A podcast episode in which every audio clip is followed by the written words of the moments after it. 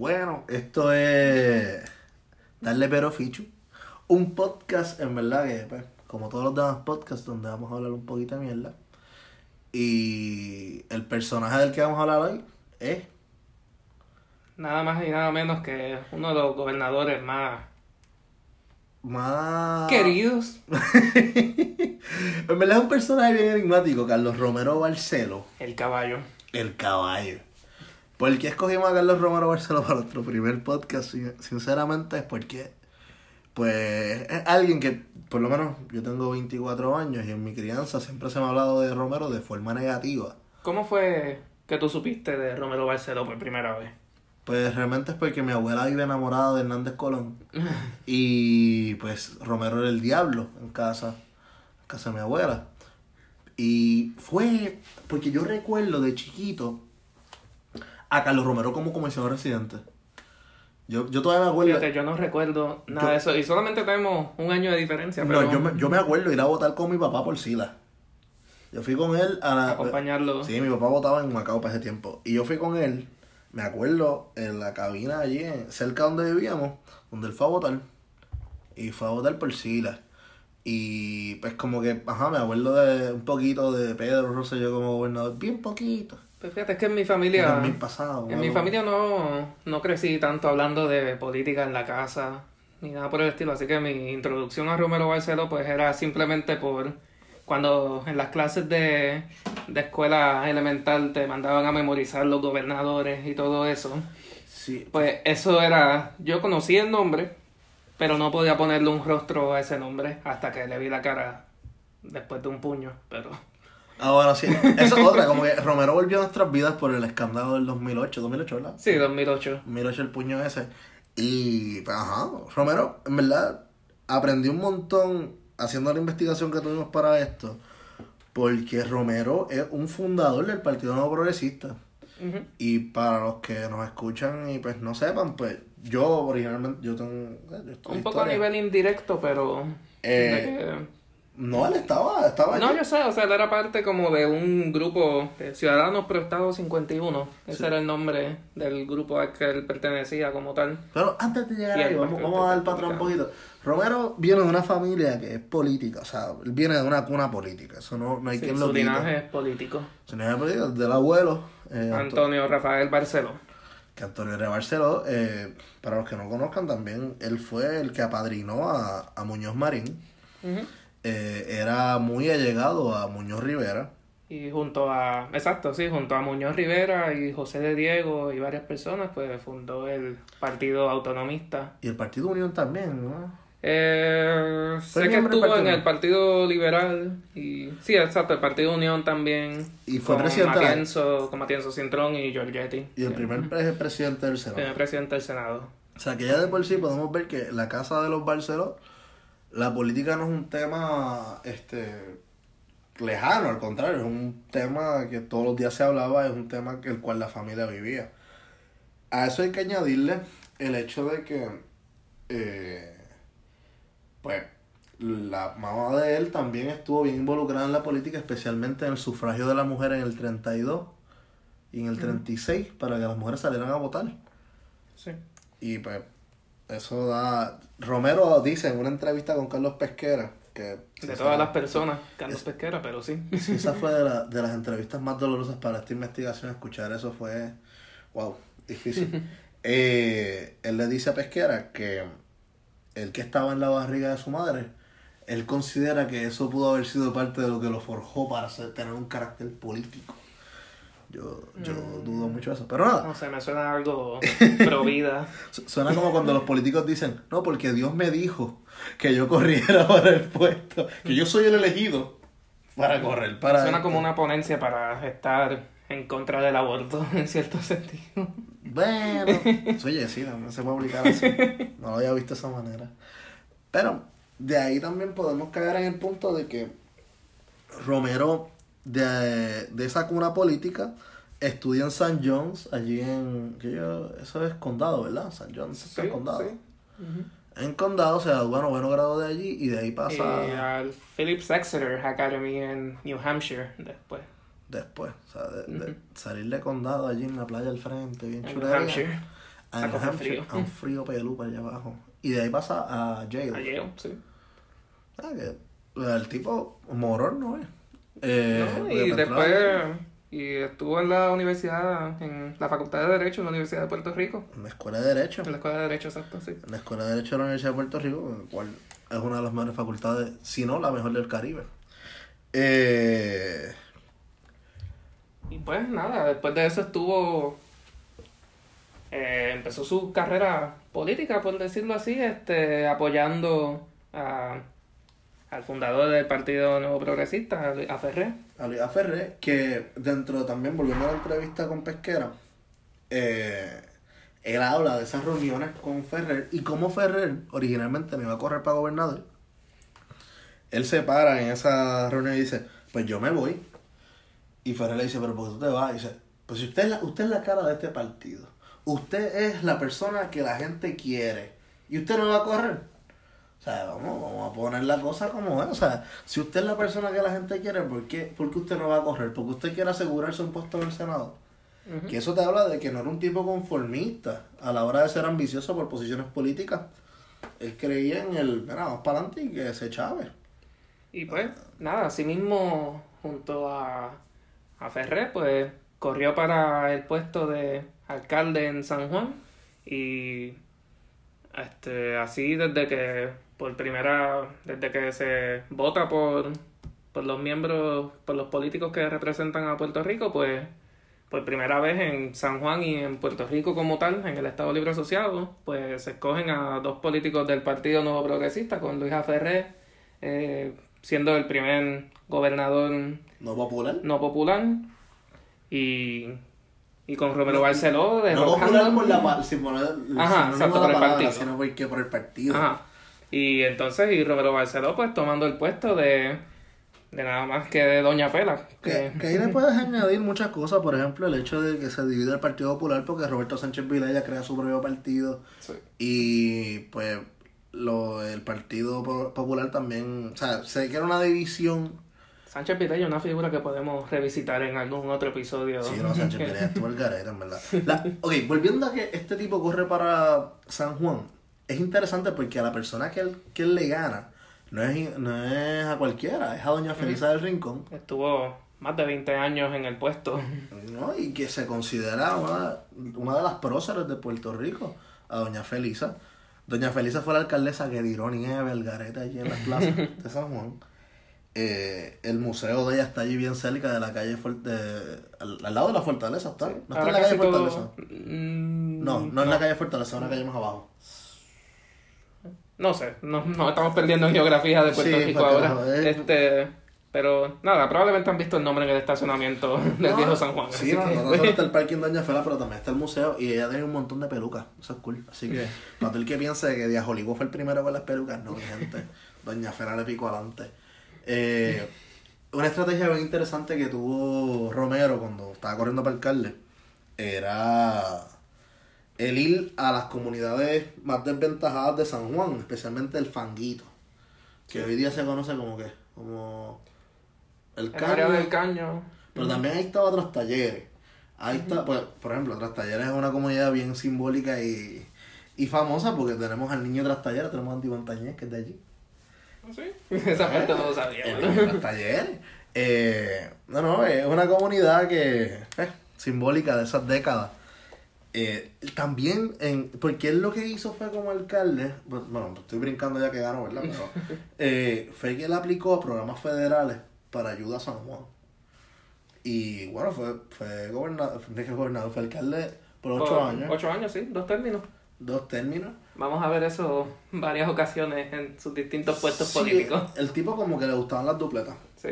Aunque tiene una dupleta ahí que fue eh, asterisco. ¿Verdad? El, ¿Cuál estás segundo, hablando el- ahora? el segundo término con las luces que se fueron. Ah, bueno, sí, eso. Este, eso estuvo el caro. Pero nada, no estamos adelantando ahí. Dicen que pide tripleta sin una de las tres carnes. Chiste mongo, carajo. Sí, pues sí. Este, Sí, por favor, editemos esto. esa, esa parte, sí, eso. No, olvídate, déjalo así. No, mira, lo Que se gracioso, joda. lo interesante es que nosotros vemos, ¿verdad? y vamos a, a comparar esto con el presente. Por ejemplo, vemos a la alcaldesa de San Juan actualmente, Carmen Yulín, y nosotros Sí, que tomó esa misma estrategia. Exacto. nosotros pensamos que esto... Exacto. Sí, sorry que parece exacto. Pero es que trivioso porque Yulín todo el mundo piensa, diablo, ella lo hizo a los Muñoz Marín y se fue a las comunidades. Que, era, puede ser que Romero se copió de Muñoz. Sí. Pero en el caso de Yulín, ella fue puntualmente a las mismas comunidades que, que Romero alega haber ido en su momento dado. También Romero tumba a un incumbente, a una incumbente en aquel entonces que era Doña Fela, que era poderosísima. Lo mismo con Carmen Yulín, que tumba a, a Santini, que llevaba 3, 4 años allí y que todo el mundo pensaba que Santini ganaba cómodo. Sí. Eh, otra anécdota de- del mismo Romero que relata él, ¿verdad? Esto lo damos por cierto porque lo dice él y porque, pues, como dice Anuel, toda la comunidad estuviese allí, pues él estuvo allí y pues hay que creerle a lo que el cabrón diga. Eh, Pero también algo que vamos a ver en desde que es alcalde, pues es que siempre hubo algún nivel de confrontación en, durante sus términos políticos, o sea, por lo menos como alcalde y gobernador, cuando ya para después de su primer año como alcalde, pues pasa lo de la ROTC, la presencia de la ROTC en la Universidad de Puerto Rico sí. y donde mueren tristemente pues dos, dos personas, este con Antonia y este Antonio, el, el policía, ¿no? eh, no recuerdo ahora si era Debimos haber buscado eso, pero nada. Hay dos, hay dos personas que, que fallecen en esas confrontaciones y Hay, hay que resaltar eso de la vida de Romero, que, bueno, que no es tan solo la vida de Romero, vamos a hablar claro, es por la historia puertorriqueña de cómo ahí en esa época eran tiempos bastante revueltos. Y de que hubo manifestaciones, bueno, lo vivimos el último verano, el gran verano del 19. Eh, más sin embargo, la del verano del 19, que fue la más efectiva, fue la que gracias a Dios no hubo ninguna muerte. sí, Eh. este, o sea, se podría decir que Hubo heridos, hasta hubo par de heridos. sí, eso sí. Es verdad que la policía no quiere decir que hubo heridos, pero hubo heridos como el diablo. Sí, sí. Hubo heridos con cojones. Sí, sí, sin duda. Este- Este, pero se podría decir que antes de que ocurriera el verano del 19 con Ricky y los Ricky Leaks y el Telegram Gate, todo lo que le quieren llamar, Sí, sí, sí. eh, pues el tiempo de Romero Barceló pues era el más controversial hasta, hasta ese momento, pero Sí, no. No, porque vamos a entrar también a lo que es el Cerro Maravilla, que, que sí, sin eso duda- va a tomar una gran porción de sin este lugar a, episodio. sí, no, porque sin lugar a dudas es algo que marcó eh, la trascendencia de, de, Romero Barceló al punto que hoy día, si tú me hablas de Romero, Lo primero que uno piensa, el Cerro Maravilla. es el Cerro Maravilla y no tan solo eso, es que tú borras, mira, yo borré de, o sea, allá tú, ¿verdad? Pero tú no piensas en Romero Barceló comisión residente, tú no piensas en Romero Barceló alcalde de San Juan, tú no piensas en Romero Barceló el que lucha por la estadidad tantos años. Tú piensas en Romero Barceló. Ni en su puesto ahora, junto a Sorifona Ayeda, este, Ah, bueno, pero eso tampoco, mucho menos eso. Exacto, ahora está en la Comisión de la Igualdad, es una revolú de esas mierdas que se inventan como Prafa y todas estas oficinas que lo que hacen allí es a cabildear supuestamente y no hacen nada. Eh, otra cosa interesante de Rubén, de, de Rubén, de Romero, es que siempre se ha visto igual, como tiene el pelo blanco. Sí, él es el, el Steve Martin de la política. Siempre Sí. se ve. O Tommy Lee Jones también, sí, se ve, siempre se ha visto bien. Ah, Men in Black. Sí, Men in Black, el tipo de Men in Black. Exacto. O Jackie Chan, siempre se ha visto igual. Bueno, Jackie Chan ya se está viendo un Sí, poquito pero- más. Ah, ok. Chan. Nada, entienden el punto. Sí, sí. Pero, exacto. O sea, de ahí pasamos a que Romero sale de la alcaldía a correr por la gobernación. Ujú. Luego de Rafael Hernández Colón. Exacto, del primer Del cuatrenio. primer Rafael- cuatrenio de Rafael Hernández Colón. Que si nosotros pensamos que Ricky era chamaquito donde entra la gobernación, Rafael Hernández Colón era igual de chamaquito. Ujú. Sí. Y Rafael Hernández Colón era un Tenía protegido. 36 años cuando fue electo. si Sigue siendo el gobernador más joven que ha, gober- Sí. que, que ha entrado a- en poder. Sí. Eh, que, si, aunque no te creas, podemos verificar porque yo sé que Aníbal Acevedo Vila también entró bien joven, pero nada. No, no, pero no, No, pero creo que. Aníbal se ve más viejo de lo que es, el cabrón. Aníbal se ve viejo como el diablo, pero Aníbal tiene, Aníbal no tiene 60 años. Esos jangueos con Luisito Vigoro. Sí, eso es jangueo, el vasito de ron, baby. A ver, este. tiene 62. y sí. 62. No, no, esa no es la edad, sino que nació en el 62. Ah, ok. eh, 42. No, 57. No por eso, pero al 2005. Cuando fue. Cuando tomó el puesto, me refiero. Ah, este. Pues 42, sí. Sí. Tenía 42 años, coño. Si él es más joven que Fortuño. No, no, eso es algo que a mí me voló la cabeza. Pero en el debate. No, no pueden ver mi rostro, pero estoy. Anonadado, anonadado. No, no, no. Él es más joven que Fortuño. Bueno, menos viejo que Fortuño. Eh, no, me- ok, más joven, me más joven. Me, re- me retracto porque. No me jodan con esto. Sí. A ver. ¿Dónde te vas a 1960. 58. 57. Anda para carajo. Y realmente es de casi dos años la diferencia. Porque Wow. no es del 62. No sabía que Milhouse era más joven. Pero Sí, está bien. mi- no, Milhouse es más viejo. Exacto, Milhouse es más viejo. es más viejo. Bueno, ya aclarado que realmente Milhouse, Alias eh, Fortuño. Alias Fortuño, es mayor que Aníbal, pues es algo que queda- ha dejado a Ramírez impresionado. Sí, no sé, qué Eh. me, no sé qué me impresiona más, si la edad de Fortuño o el encubrimiento de toda la información en el Cerro Maravilla. Wow. Eh, hablando de eso, vamos a entrar en la noticia Hablando de eso, qué casualidad. De aquí, coño, ya que tocas el tema. Mala mía por aplaudir así. Sí, no, tú, tuviste que haber explotado a alguien el headphone. Sí, lo siento por el headphone izquierdo de alguien. Headphones. Eh, pues mira, sí, vamos a entrar al Cerro. Maravilla. Un pequeño overview rapidito. Dos jóvenes nacionalistas mueren en el Cerro Maravilla, En Ponce. en Ponce, eh, donde estaban las antenas de una, de una estación de retransmisión. Sí. De, no recuerdo qué canal era exactamente. Eh, no recuerdo el nombre exacto. pero- Eran de televisión. Este, te lo puedo verificar ahora un momentito. Eh, si estos dos jóvenes mueren, ah, esto es el, la fecha exacta, es el 60 y- 70 Eh, 25 de julio de 1978. Exacto, 25 de julio, exacto, 25 de julio. Qué fechita, ¿eh? qué Ujú. fechita. Estado 25 Libre. Asociado. Exacto, porque por eso es que van a hacerlo ese día. Ujú. Eh, al parecer, la historia oficial que sale de primera mano es que estos tipos son unos terroristas que iban a explotar las antenas.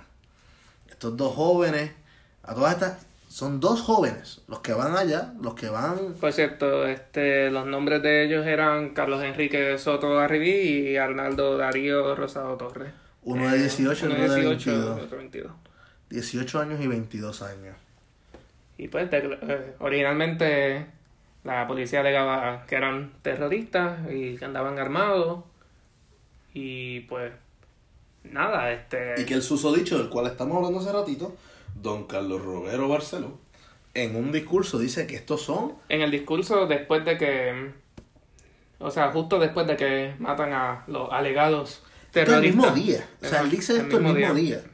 O sea, ponle que estos chamacos mueren a que, en la mañana y el mismo día en un discurso Carlos Romero Barceló dice que los policías acaban de matar a dos terroristas.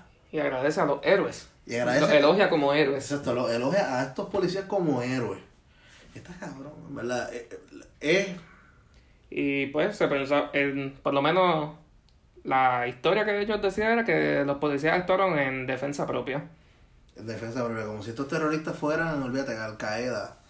Eh, ellos fueron allí. Y también no debemos este saltar el detalle del encubierto que estaba con, con Sí, ellos. pero en la eh, historia original Malabé. este encubierto no existía.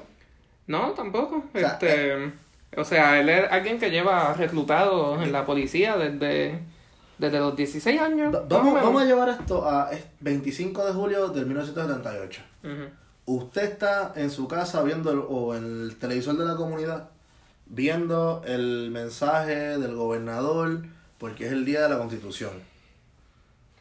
Y este tipo viene y dice, acaban de asesinar a dos terroristas que iban a dinamitar o a explotar o a desarticular o a romper, a lo que usted quiera.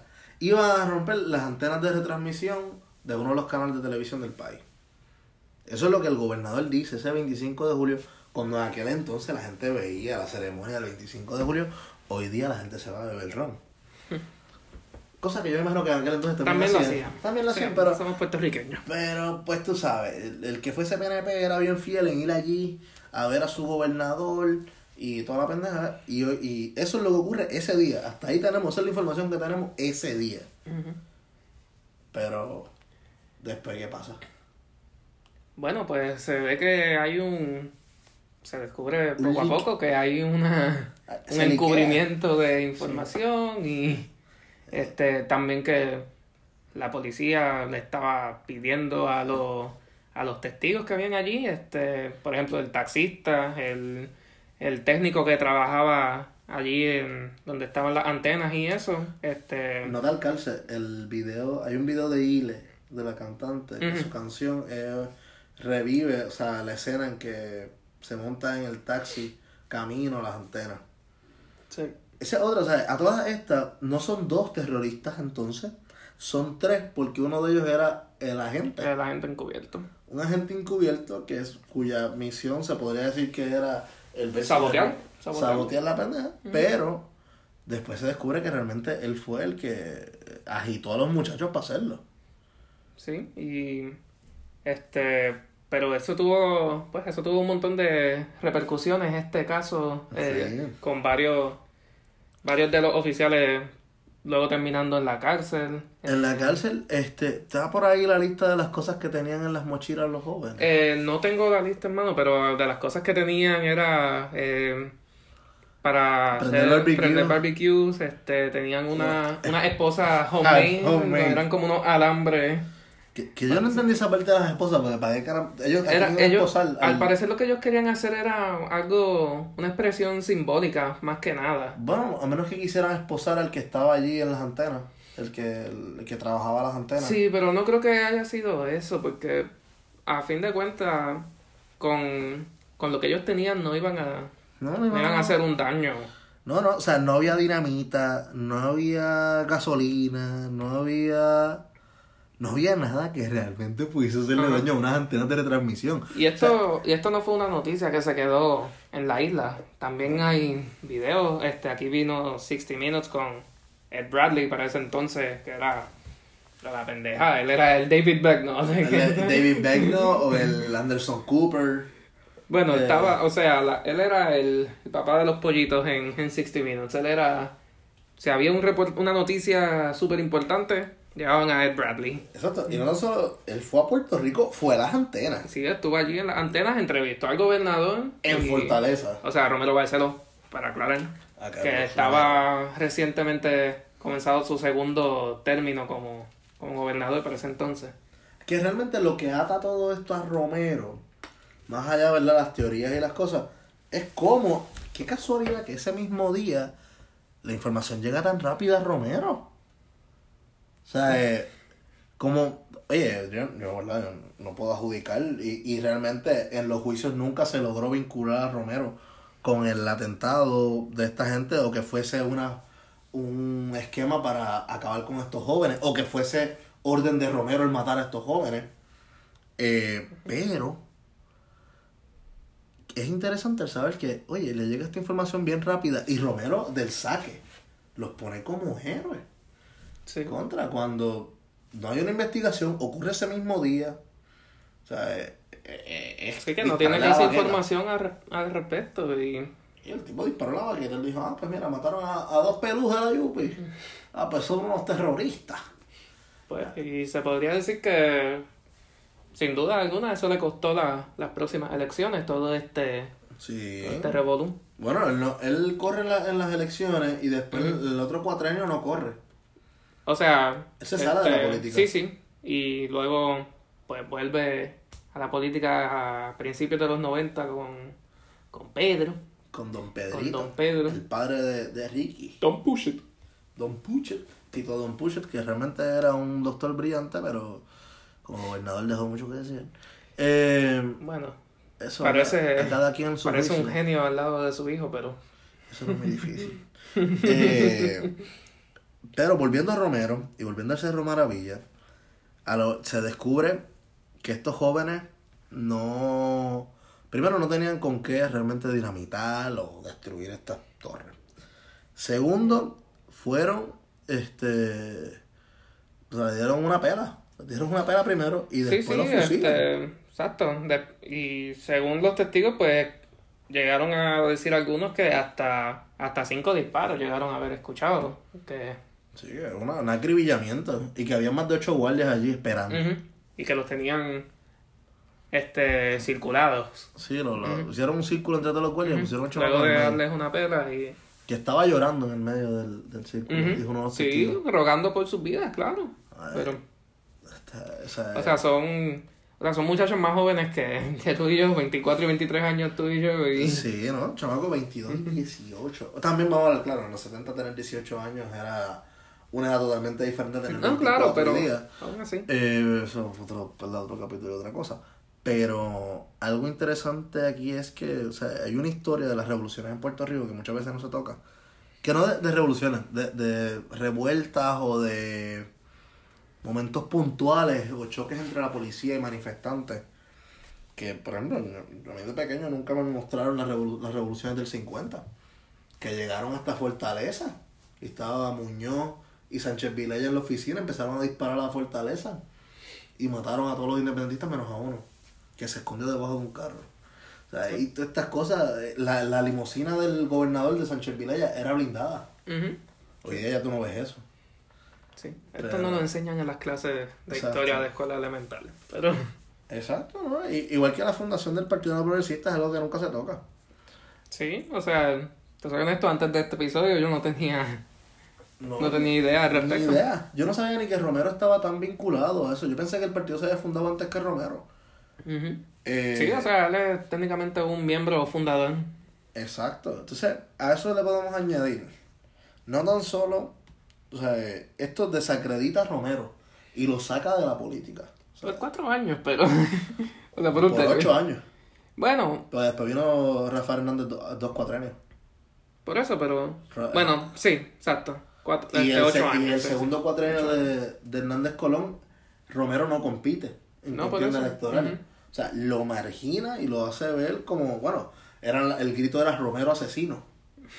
de la gente vinculada directamente a Romero Barceló. sí. eh, ¿verdad? Cada quien juzgue como quiera. Yo realmente no me atrevo a juzgarlo directamente, pero sí me crea muchísimas dudas. Sí. Eh, Y pues esto fue algo que lo siguió hasta tener vistas públicas. Hasta en, en el 92 vimos que había una sí, vista pero ahí, fue una No, ellos metieron la pata. Eso de... Ahí los populares intentaron desacreditar Sí. para tratar de ganarle el cuatrenio próximo. Y lo que hicieron fue meter las patas. Y lo que hicieron fue meter las patas, le dieron el micrófono a Romero y Romero, pues, orador al fin, se, se sacudió la... Porque volvemos, nunca hubo una evidencia fehaciente que uniera a Romero directamente con, con el atentado, o bueno, con el asesinato, con la emboscada que le hacen estos jóvenes. Porque es que realmente estos jóvenes fueron acribillados. Sí. Eh, eh, la gente, volvemos a lo de la gente, la gente que, fue, que fue reclutado, Sí, a los 16 años, mala vez. este tipo estaba con un lavado cerebro. Sí. Y así es como, como te explicas como algunas personas pues tienen ya estas creencias desde tan jóvenes y o sea, los tienen ya a una edad tan temprana y los hacen creer ciertas cosas y pues Y si le damos fast forward al 2019, que tenemos a la alcaldesa de Canóvana queriendo reparar una. haciéndole un parque público a uno de los. al sargento general de esa operación, tipo que aceptó haber dado la orden del acribillamiento. sí. Y le querían hacer un parque pasivo en Canóvana. Hay Pues. que ser caridudo. Varias de estas personas, de estos policías todavía siguen encarcelados, ¿verdad? Si no me Sí, equivoco. sí, este. Que, mano, eh, O sea, por nombres no te sabría decir, pero es que, o sea, y por ejemplo, Alejo Maldonado es uno que, sí.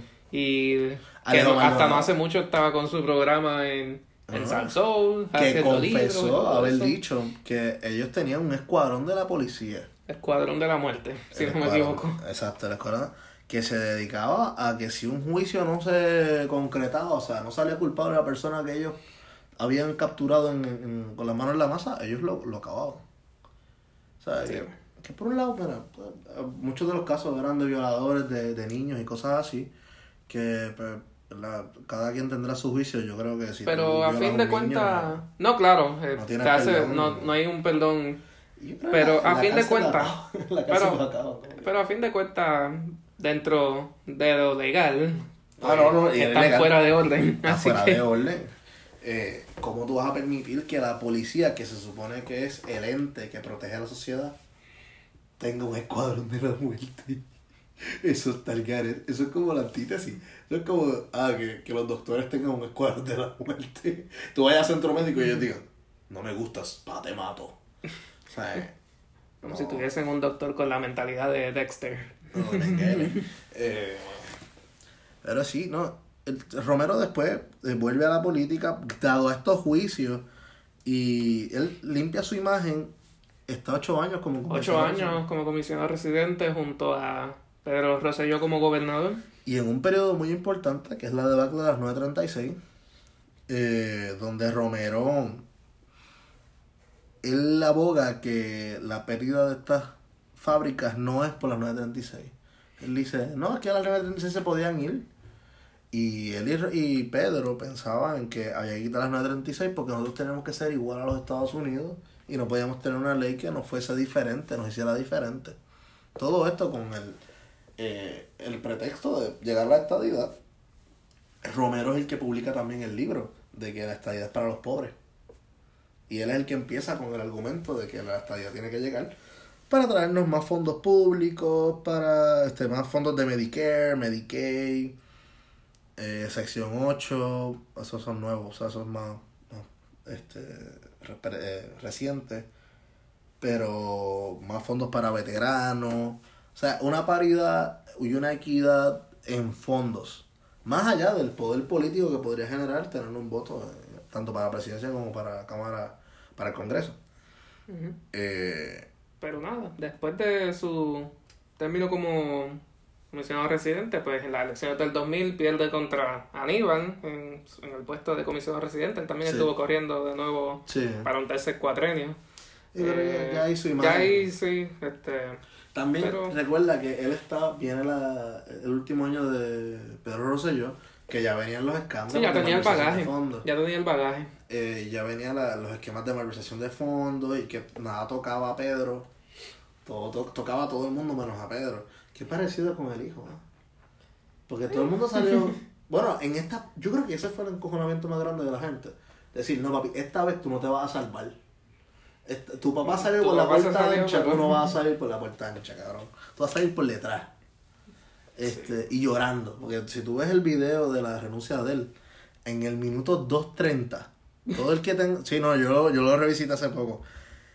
Lo buscan en YouTube, la renuncia de Ricky, el video de renuncia de él. Váyanse al minuto, vamos, para irnos más a la segura. Minuto 2.15 y de- vean del 2.15 al 2.40 y van a ver cómo Ricky, hay un corte de cámara y él, por poco se le salen las lágrimas y no podía pronunciar palabras. ya vimos como, ya vimos como por poco lloró con, con Shepard, Shepard, Ah, no, no, Shepard Smith, ¿cómo era? una- De Fox.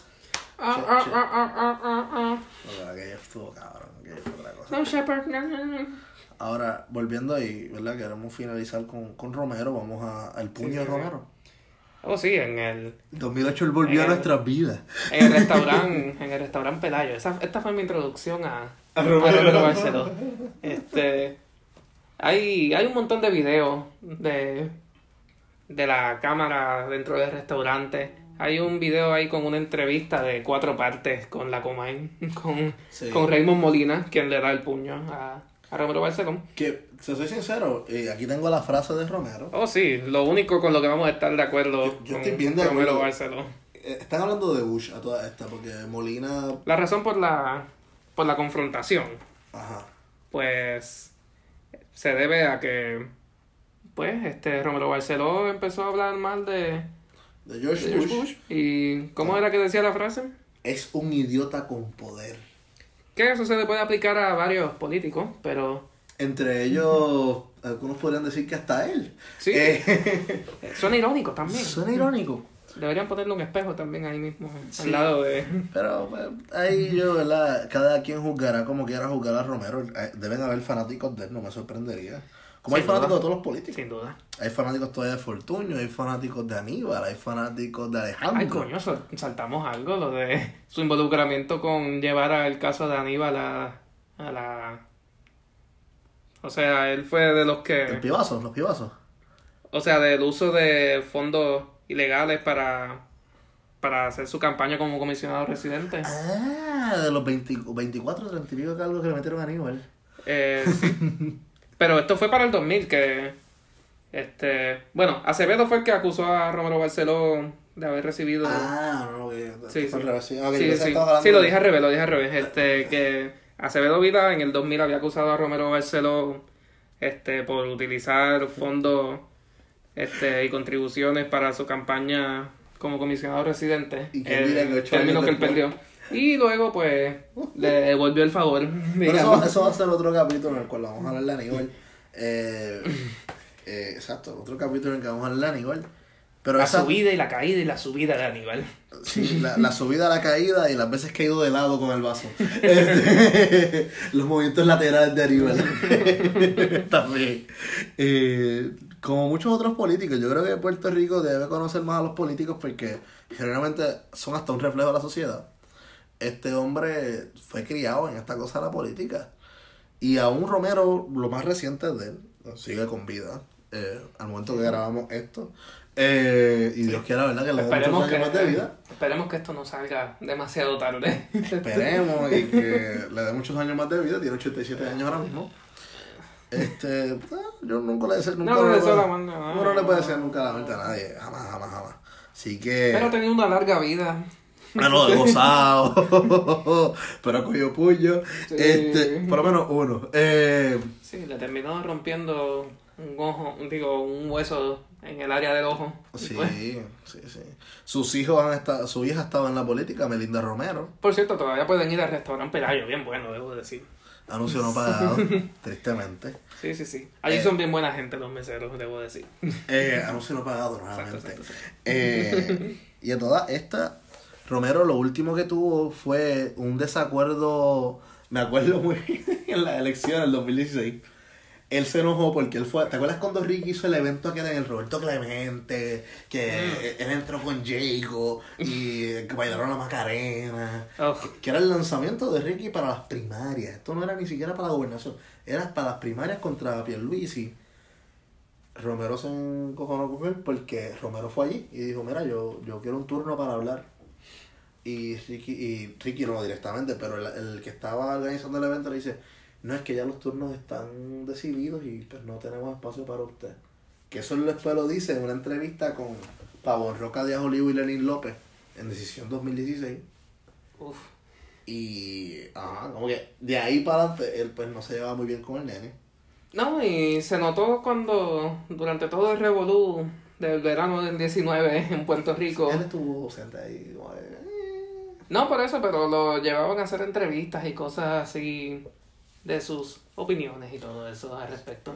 Incluso él siempre se enojó mucho con que ningún otro gobernador lo llamó a él para eh, pedirle consejo. Sí.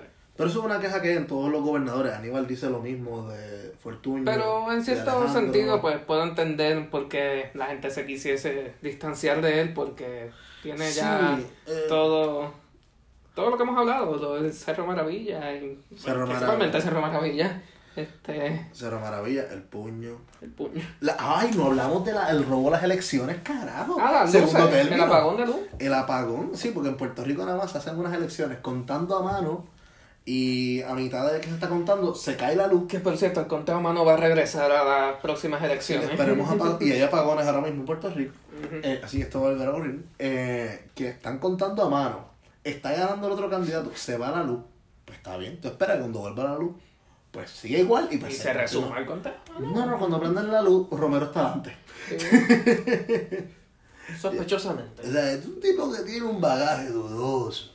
Eh, así. Qué irónico que él le iba, que él apoyaba a Al Gore en las en las este, elecciones de entre 2000. Bush y La elección del 2000. sí, es- porque él es amigo de, o sea, él era amigo de, de Al Gore cuando él estaba en el como comisionado residente. No, y amigo de Clinton también. Porque cuando él era gobernador, él era presidente de la Federación de Gobernadores del Sur. Y Clinton era secretario de algo, porque Clinton era gobernador de Kansas. Por eso, y entonces cuando Romero Barceló era el comisionado residente, pues Al Gore era el vicepresidente también, que pues ahí está la relación entre ellos, y pues él apoyaba a Al Gore como presidente, y pues Pero eh, eso, sorry que nos vayamos a otra gente, está Sí, bien, sí. Pero Esto es la conversación. Así Clinton, Clinton vino a Puerto Rico antes de ser, cuando era gobernador de Kansas, y fue con Romero a hacer Romero. Arkansas. ¿Arkansas o Kansas? Arkansas. Arkansas, ok. Este, fue con Romero a hacer Román. Él fue con. Chécate, sí, porque- Ay, Estoy, casi seguro que es Arkansas. Oye, tú eres Bill Clinton. Sí, lo que lo segundo que aparece es el sexual misconduct y todo eso. Sí. Sí, gobernador de Arkansas. Ah, del Kansas, ok. Pues sí. Y él vino a Puerto Rico con Hillary cuando era todavía gobernador y fueron a, a hacer Román con, con Romero y la esposa de Romero, se me olvida siempre el nombre de Kelly algo. Eh, John, John Kerry, John Kerry, No sé. No, no, la esposa de Romero. Ah, la esposa de Romero. No, ah, perdóname, es que me, me, me blanqueé en la conversación. Este, Kate, Kate algo, ¿Qué tal? Kate de Romero. sí, John Sí. Kerry, la esposa de John, John Kerry es la esposa, es la, es la esposa de Carlos Romero Barceló. La. Aquí lo aprendieron primero. Kate de Romero. Ah, Sí. Kate de Romero. Kate de Romero. Debe ser que se casaron en los Estados Unidos o algo así. No tengo idea. Recuerda que ellos son estadistas, loco, ellos van a hacer Ay, todo como sí. los Estados Unidos. Sí. Como eso, eh, esto, y esto es para terminar, pero un dato curioso. ¿Tú te das cuenta que los, candidatos a la gobernación PNP nunca dan los dos apellidos, excepto Romero? Que Romero No, es Barceló. que Romero es su segundo nombre. ¿Es su segundo nombre? Él es Sí. Carlos Romero Barceló, ¿qué?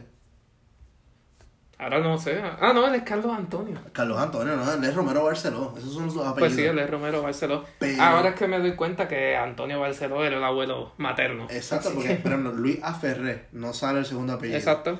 Pe- eh, Pedro Rosselló. Rosselló. Pedro J. Rosselló. Carlos Pesquera, candidato. Eh, Así quedó. Pedro Pierluisi, gobernador número 13. Eso es otro episodio. Cinco días. Eh, cinco días de gobernador. Eh, Ricardo Rosselló. Wanda. Wanda Vázquez. Más sin embargo, los populares, Luis Muñoz Marín. Si la Roberto María Sánchez Vilella. Fíjate, si la María Calderón. Si la María Calderón. María es su segundo nombre. Ah, pues, sí, la, es la que rompió la de esto, pero. Sí, pero antes estaba Roberto Colón. Sánchez Vilella y Hernández Colón. Hernández Colón, eh, Acevedo, Vilá, García eh, Padilla. García Padilla. Ya, eso es todo. Ese es el último popular. Porque David Bernier es el único que no está compitiendo con los dos apellidos. Y mira cómo le fue. Exacto. Y mira cómo me fue. Porque tú sabes, pueblo puertorriqueño. que no va a correr. Ajá. Eh, así que hay un, Te mando mi espada, Ricky. un Celebrity Deathmatch allí en el, el Partido Popular ahora mismo. Están allí matándose entre Tienen un ring. Let's get it on. Yo pagaría por ver eso, ahora que voy. Un ring. Y ¿Quién será el candidato del Partido Popular? Si ponen el ring, yo estoy seguro que gana Yulín. A peleando, papi. Yo creo que Yulín gana. Yulín va con las botas que va al caño. Papi, las ma- los mata. Porque eh, yo no creo que Prats le gane. Bate es grande, pero habla pueblo, habla. Eh, pero es medio mamado. Yo creo que está entre Zaragoza y Yulín, papi, que Zaragoza es un loquito. o Charlie me Delgado. preocupa. Charlie Delgado viene con la tabla de surfing. ¡Pum! bueno, pues yo creo que eso fue todo, ¿no? Sí, este. Esperemos que esto sea el primero de varios episodios. Esperemos, coño, claro que va a ser el primero de varios episodios. Así que próximos episodios tendremos, me imagino que Llegará quizás algún día tarde, pero bicho. tarde pero fichu. Así que nada, en las redes sociales todavía no tenemos, así que cuando las tengamos las vamos a hacer en el próximo episodio. No, por ahora yo creo que esto va a estar en nuestras redes sociales personales. Yo con mis sesenta y pico de followers en Twitter y, mi- Yo y mis que, 500 yo no sé cuántos amigos en Facebook. yo creo que tengo como cuatro followers, uno de ellos es mi novia, otro es Fernando. Y Fernando, para aclarar, el, el esposo no, Sí, mi, no mi- mi oficial de- esposo, mi esposo no oficial. Eh, así que, wow. Eso fue todo por este podcast. Así que, tarde pero fichu. Llegaremos en algún momento.